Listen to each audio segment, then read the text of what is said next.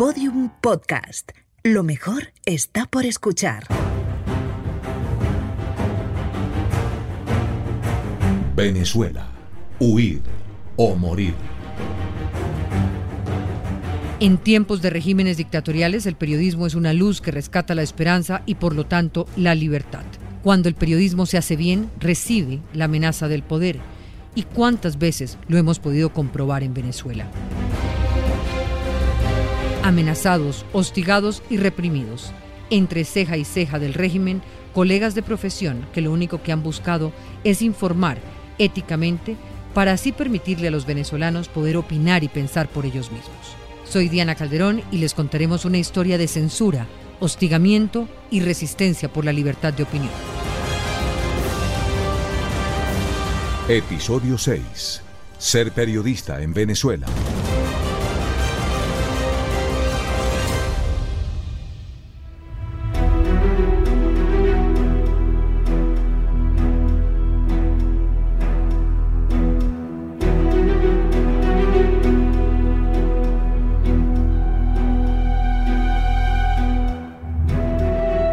El 12 de febrero de 2014.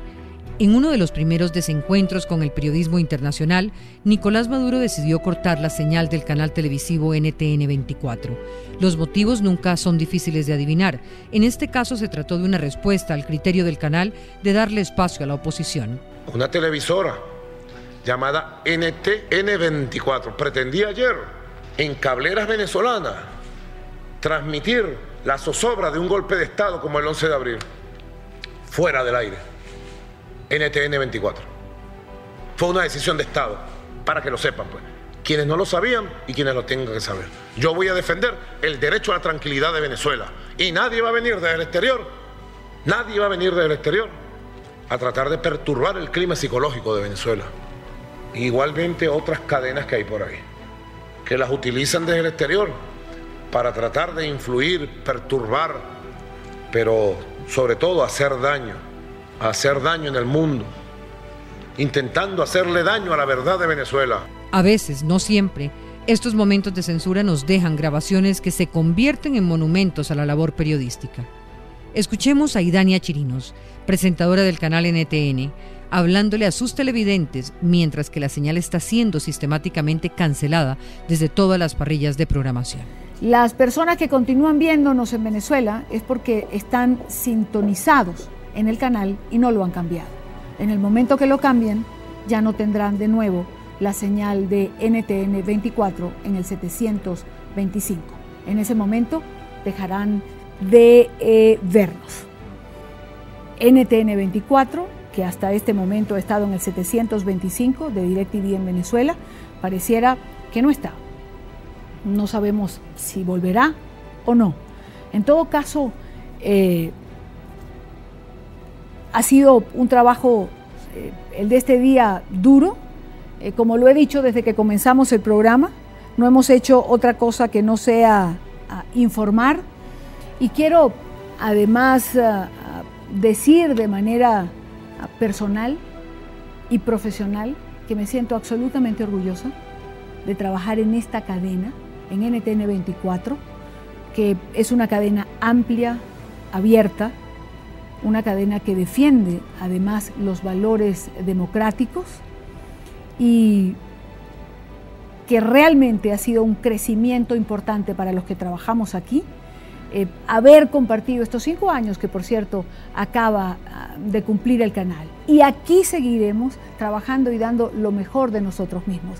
Se ha caído la señal en DirecTV. Continuamos en nuestra página web, en nuestra señal en vivo. Por allí usted puede vernos y por otros links que a través de Twitter y de las redes sociales vamos a decirle cómo sintonizarnos en Venezuela y en otros lugares del mundo.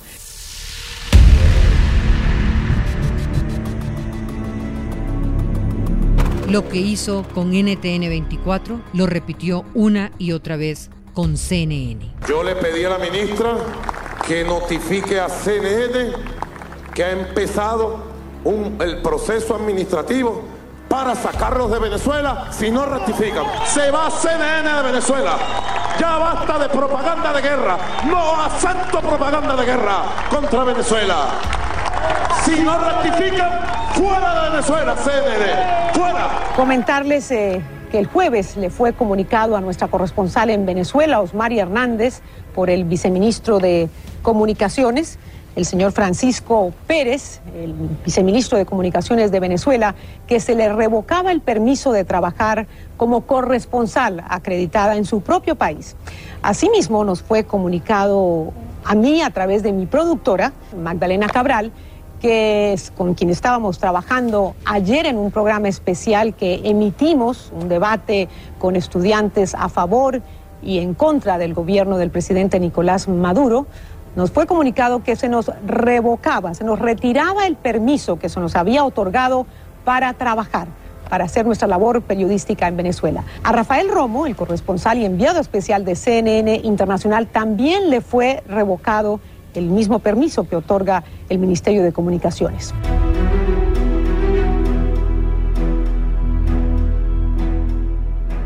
En la actualidad, el carnet de prensa no despierta respeto por parte de las autoridades y no solo hay una censura permanente, también hay hostigamiento físico y lo ejercen sobre los periodistas. Escuchen ustedes a Eliangélica González. Debo comenzar hablando del periodismo, el periodismo que se ejerce en Venezuela. Es un periodismo de guerra, debo decirlo así. Primero, porque los colegas que salen todos los días con el compromiso de cumplir con esa labor importante, eh, crucial en este momento para los venezolanos, que es informar, pues deben salir primero con chalecos antibala, con cascos, eh, prácticamente a la buena de Dios, eh, tratando de hacer el trabajo en la medida de lo posible con una férrea censura, una censura que comenzó con un organismo llamado CONATEL, la Comisión Nacional de Telecomunicaciones, y una ley resorte, que es la Ley de Responsabilidad eh, Social en Radio y Televisión, un comité de usuarios que funciona a través de este organismo CONATEL, que está permanentemente vigilando lo que los medios están publicando. ¿Y para qué? Pues básicamente para ir contra ese medio que haga algo que ellos consideran está fuera de la ley o afecta de alguna forma la estabilidad social.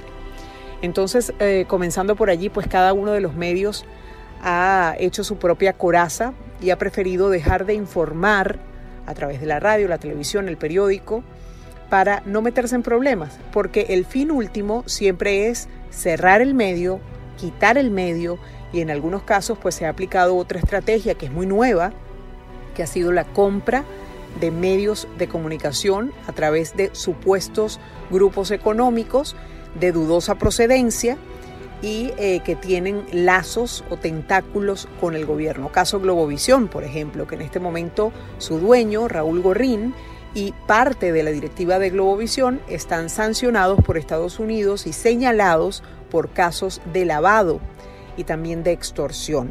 Y esto dicho por un colaborador cercano del chavismo que es el Tuerto Andrade, así le dicen, que fue tesorero de la nación y que contó en una corte en el sur de la Florida cómo existía un mecanismo para lavar dinero y estas personas habrían participado en ese mecanismo. Es un grupo económico muy nuevo, pero que logró hacerse con uno de los medios que eh, era más críticos del gobierno y era eh, Globovisión en su momento. Mientras ejercía reportería, Eliangélica fue víctima de una de las agresiones más brutales por parte de la Guardia Bolivariana frente al Tribunal Supremo.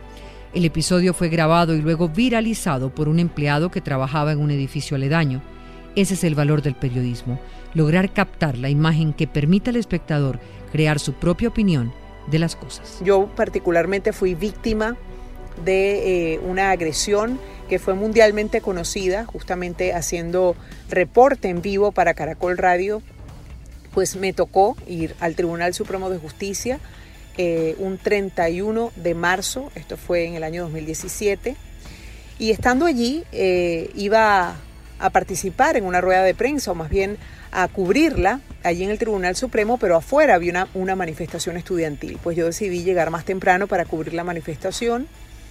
Eh, vi en ese momento como un piquete de la Guardia Nacional replegaba a los muchachos haciendo prácticamente una cadena humana y lanzándolos hacia una de las calles paralelas del Tribunal Supremo donde salían estos llamados colectivos que actuaban impunemente y enfrente de la Guardia Nacional sin que estos hicieran nada. Parecía más bien un, eh, un grupo que actuaba junto, es decir, la Guardia Nacional junto a los colectivos tratando de disolver esa manifestación estudiantil.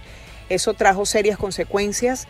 Yo al reportar esto que estoy diciendo en vivo para Caracol, eh, fui golpeada, fui amenazada, eh, me tiraron al piso, em, prácticamente pasaron conmigo coleto por todo el sitio, por el Tribunal Supremo, frente al tribunal que garantiza supuestamente la justicia en mi país, y yo estaba siendo agredida completamente sola, creía yo, por más o menos 16 militares, entre hombres y mujeres. No me voy a retirar, yo soy periodista, no me voy a retirar.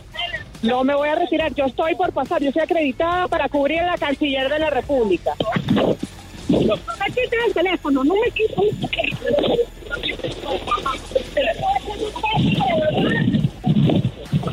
está pasando? Están tratando de retirar a Angélica González de nuevo la Guardia Venezolana para quitarle el teléfono, para que lo apague, para que no pueda cumplir. Estas fueron sus impactantes declaraciones horas después de la agresión.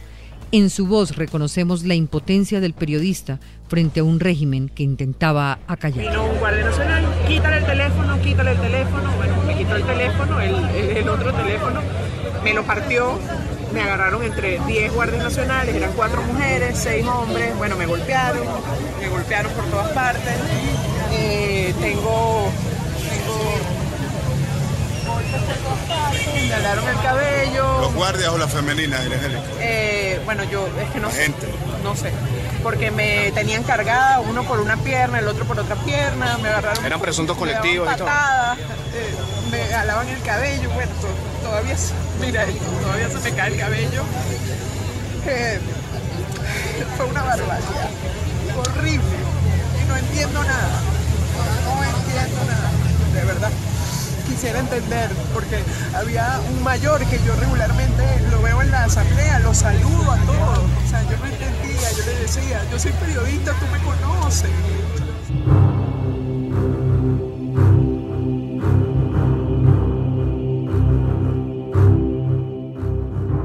Angélica tuvo que salir a los pocos meses de Venezuela por constantes amenazas a su integridad y a la de sus hijos. En alguna ocasión le dijeron que si no se iba, picarían a sus hijos y familiares. Ejercer el periodismo en Venezuela es un trabajo cada vez más difícil. Estas dificultades se dividen en distintos frentes. Fabiola León, corresponsal de Reporteros Sin Frontera, nos da el relato de lo que implica el tipo de censura sufrida. Especialmente cuando se presenta una situación política tan complicada o tan compleja como la que vive Venezuela, es cuando más se necesitan a los periodistas, a los medios, para que cuenten qué es lo que está pasando, para que la gente tenga la posibilidad de ver toda la cantidad de posiciones que se presentan. Pero ¿qué es lo que pasa en Venezuela? Cada vez que se acerca una movilización social, una protesta social, inmediatamente vemos mayor cantidad de agresiones, mayor censura, bien sea directa o indirecta, que en este caso tenemos ambas, ¿no? Hay una censura directa contra los periodistas y hay una censura indirecta que se refiere precisamente a que no los dejan ingresar. Reporteros sin Fronteras habla más o menos de 2016 hasta acá, de 28 casos de periodistas internacionales que han sido deportados. Eh, que han sido eh, detenidos arbitrariamente y estamos hablando de cerca de 12 nacionalidades que no ha podido ingresar. Quiere decir que el mundo no sabe qué está pasando en Venezuela.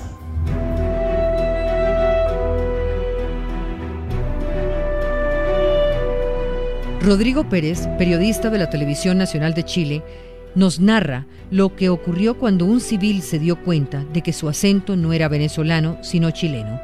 Todo fue más difícil a partir de entonces porque se trataba de un policía infiltrado. Al escuchar mi acento se acerca una persona vestida de civil, eh, pelo corto, eh, piel morena, eh, con una chaqueta café y con un, em, con un tono bien intimidante. Nos pregunta por qué estábamos ahí y nos empieza a pedir que estacionemos el auto porque lo iban a revisar en busca de armamento y bombas, em, sin que nosotros pudiésemos llegar a explicar nada de lo que, de lo que nos estaban preguntando. Em, rápidamente se nos rodean un grupo de, personas, todas de civil, ninguno de ellos identificándose, no sabíamos quiénes eran. Em, la situación era bastante tensa, empiezan a allanar el vehículo, a buscar debajo de los asientos, a verificar los papeles y mm, empiezan a realizar llamados telefónicos, no dejaban que habláramos nosotros eh, entre nosotros mismos. Llega un uniformado luego de un llamado, eh, ya ahora sí con un atuendo militar, armado por supuesto. Nos dimos cuenta que cada uno de estos civiles también estaban armados. Sin eh, mediar conversación, nos piden que pasemos a un perímetro, una suerte de perímetro de seguridad justamente afuera del Palacio de Miraflores. Transcurren las horas, aproximadamente cuatro, eh, de pie en este, en este perímetro. Y nosotros, eh, luego de reiteradas preguntas sobre qué es lo que iba a pasar con nosotros, sobre si es que se podía acelerar el proceso de verificación de los datos, nos decían que estaban trabajando en eso y, con, con, tonos bastante intimidantes, también hacían muestras de, de, de poder eh, estos civiles mandando a los militares, tratándolos en cierta forma mal, para que nosotros también nos diéramos cuenta de quiénes estaban a cargo.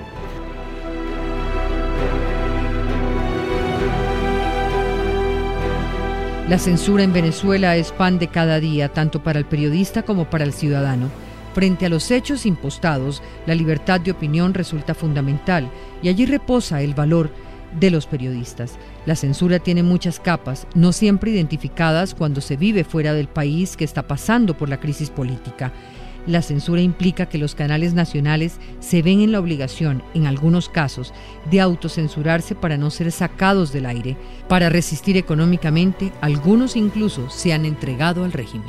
Pues la censura está a la orden del día. La censura es lo que eh, marca el periodismo en Venezuela una censura que todos los periodistas que salen con el compromiso de informar tratan de, sortear todo el tiempo. Es un trabajo diario, es no poder llegar a las fuentes, es no poder movilizarse, es tener que hacerlo en una condición realmente eh, contra natura.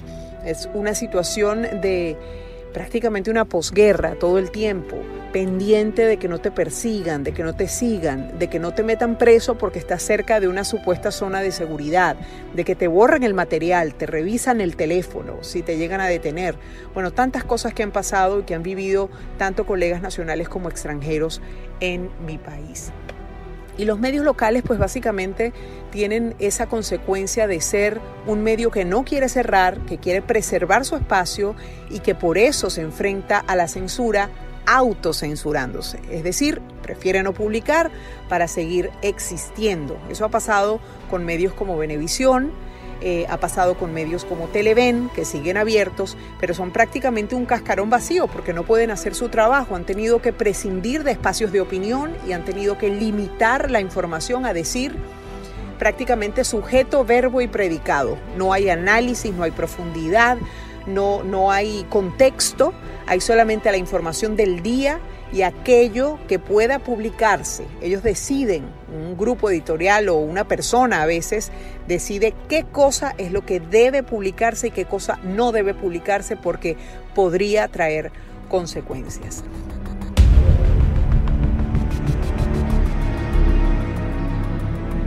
Y así también durante algún tiempo se refería Maduro al periódico ABC. Estas intrigas han salido artículos declaraciones en diarios españoles como ABC, que todo el mundo sabe es un diario que fue fundado y sustentó la dictadura de Francisco Franco en España y es de la ultraderecha más repugnante que pueda existir en el mundo entero. La generosidad entre los colegas periodistas es algo que sobrepasa fronteras y medios de ayuda.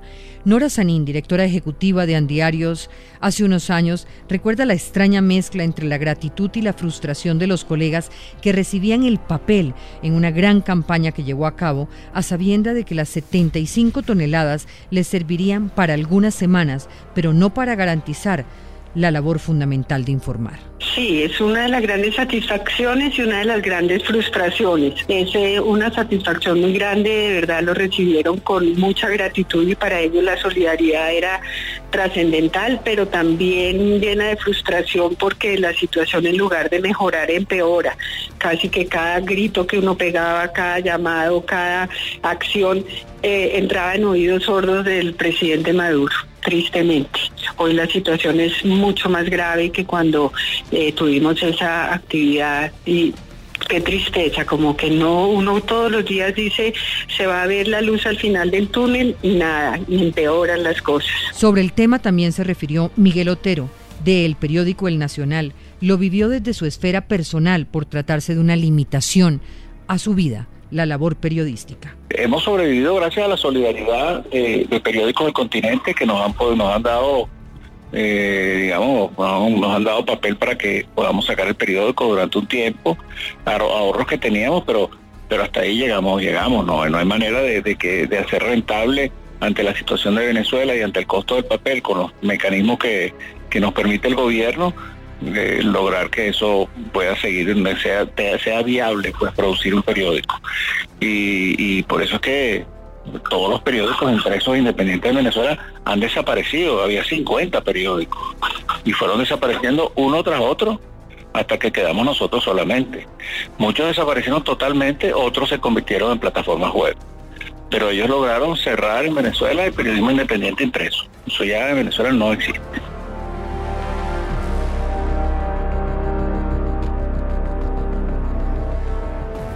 Las historias de los corresponsales y los enviados especiales son infinitas. Una de las más valiosas es la de Francesco Maneto, corresponsal del país para Colombia, la región andina y Venezuela. La logística es otro asunto bastante arduo. Buscar a un conductor o motorista, encontrar la manera de pagar, cambiar dólares o las comunicaciones. Nada, en cualquier caso, comparado con el día a día de millones de venezolanos. Y aunque nunca personalmente me haya enfrentado a situaciones graves ni haya vivido experiencias extremas, desde que viajo de Bogotá, donde resido, a Caracas, sé que hay que contemplar algunas posibilidades.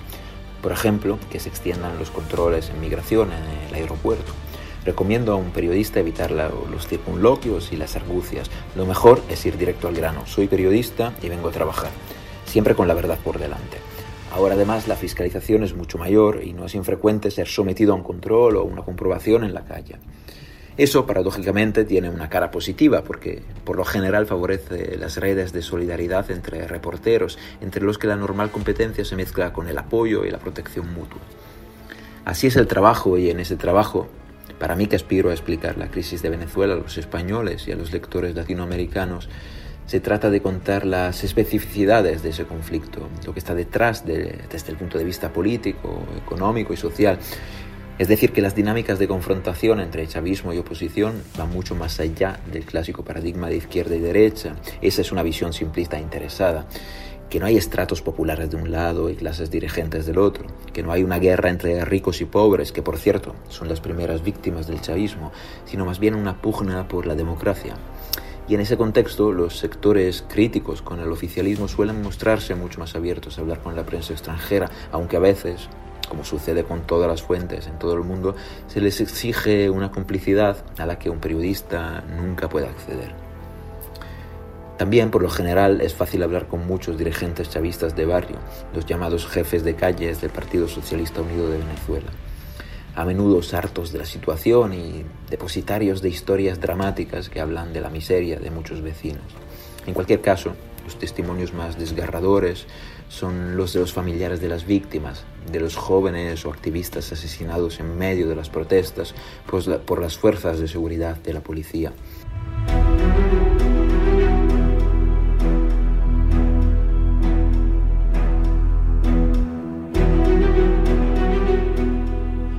Los periodistas venezolanos, además de inventar nuevas formas de comunicar y de informar, también se han visto en la necesidad de encontrar nuevas formas de protegerse entre ellos mismos, creando redes de apoyo, redes de ayuda y solidaridad que no solamente velan por su integridad física y la de sus familiares, sino también por la integridad de la información y la realidad venezolana. Escuchen ustedes a Jaime Ortega de la agencia EFE. La libertad de prensa no puede ser pisoteada. A los periodistas se les tiene que respetar el ejercicio de su función, se les tiene que respetar en su trabajo, se les tienen que respetar los derechos humanos. Y lo que ocurrió con nuestros compañeros en, en Caracas, felizmente llegó a buen término y pasado la preocupación, el susto, las horas de angustia, ya están libres. Simplemente el gobierno venezolano los dejó en libertad porque entendió que no había motivo para mantener mantenerlos detenidos ni, ni tampoco para deportarlos. Sentimos que tenemos que manifestar ese apoyo a la prensa. Es necesario que la prensa se mantenga unida y que siempre, cada vez que ocurra una situación de esta, sea cual sea el periodista, salgamos todos en su defensa. Porque la presión que se ha ejercido por los medios, organizaciones de prensa, organismos internacionales, el gobierno de Colombia y el gobierno de España ha sido lo que ha permitido que a nuestros periodistas fueran liberados. Eh, digamos, rápidamente y entiendo que en perfectas condiciones de salud.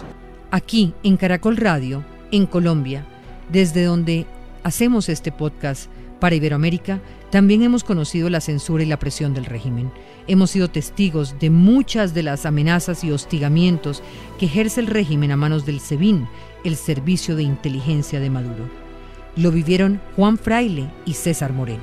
Radio Caracol de Colombia que todos los días irrespetan o pretenden irrespetar al pueblo de Venezuela, que se meten con las cosas más sensibles. Ya estaba ungido Nicolás Maduro como la persona que Chávez quería que lo reemplazara y en una de sus alocuciones eh, en televisión arremete de frente contra Caracol Radio, casi que poniéndonos encima un señalamiento demasiado fuerte, acusándonos de ser un medio desestabilizador, un medio al servicio del imperio, que quería generar otro clima de opinión diferente al que había en ese entonces en Venezuela.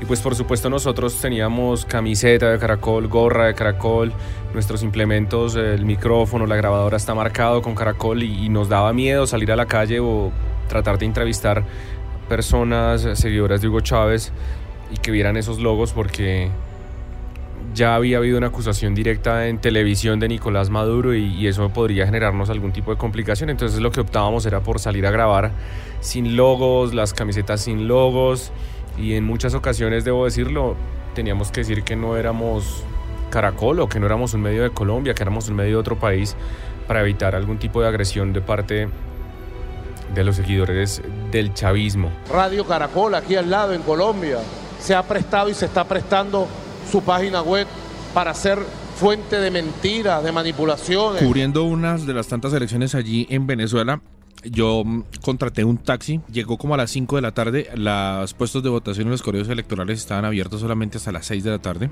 y empezó a llegar por redes sociales y por denuncias en los canales de televisión de oposición que en ese momento funcionaba, por ejemplo, Globovisión, y estaban informando que en algunos puestos de votación de control chavista, um, los puestos de votación permanecían abiertos. Es decir, se tenía que cerrar las urnas a las 6 de la tarde y pasadas las 6 de la tarde seguían abiertos solamente para los chavistas para que pudieran seguir votando y así fraguar ese fraude electoral. Con una cámara, en ese momento una cámara digital, porque no, no había celular con buena resolución, le empiezo a tomar las fotos a todos esos puestos electorales y compruebo por mis propios ojos y a través de fotografías que efectivamente sí estaban allí haciendo este fraude yo me dirijo otra vez hacia el hotel después de tomar tantas fotografías y en ese momento soy interceptado por dos carros y una moto de la SEBIN, del Servicio Bolivariano de Inteligencia.